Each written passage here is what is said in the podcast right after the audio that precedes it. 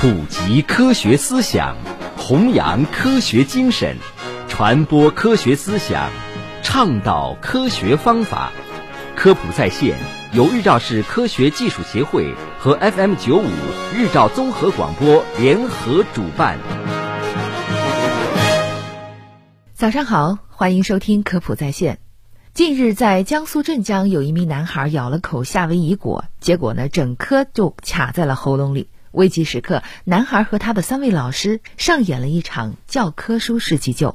高云飞是江苏镇江句容市华阳中心小学的学生。课间休息的时候呢，同学给了他几颗夏威夷果，看到是自己喜欢的零食，高云飞拿来直接用嘴咬。没有想到的是，一整颗夏威夷果直接滑到了喉咙里，卡住了。紧急时刻，高云飞第一时间想到的是向老师求救。当时呢是午休时间，老师们都在办公室批改作业。英语教师江静突然看到高云飞跑了进来，他脸色不太好，嘴唇有点颜色发暗，还讲不出话来，就指着自己的嗓子。我们就反应过来，他可能是被什么东西卡住了。在场的三名女教师了解情况后呢，立刻展开施救。江静从背后抱着高云飞，用手按着他的腹部往上顶，再拍打他的背部。江静说：“当时他没反应过来，这叫什么急救法？下意识反应可以这样做。好在救助方法得当，高云飞将卡在喉咙里的夏威夷果吐了出来。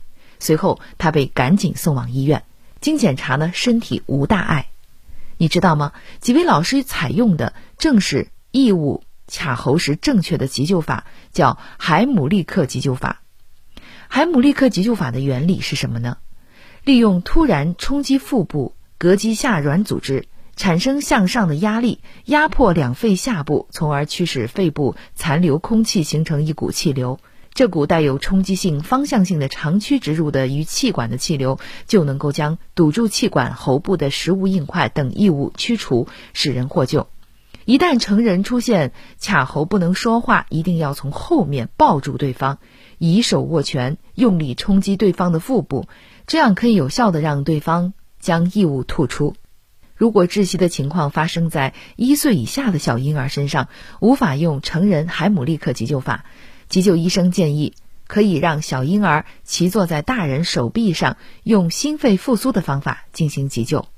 多一个人学会急救技能，关键时刻就可能多救一条命。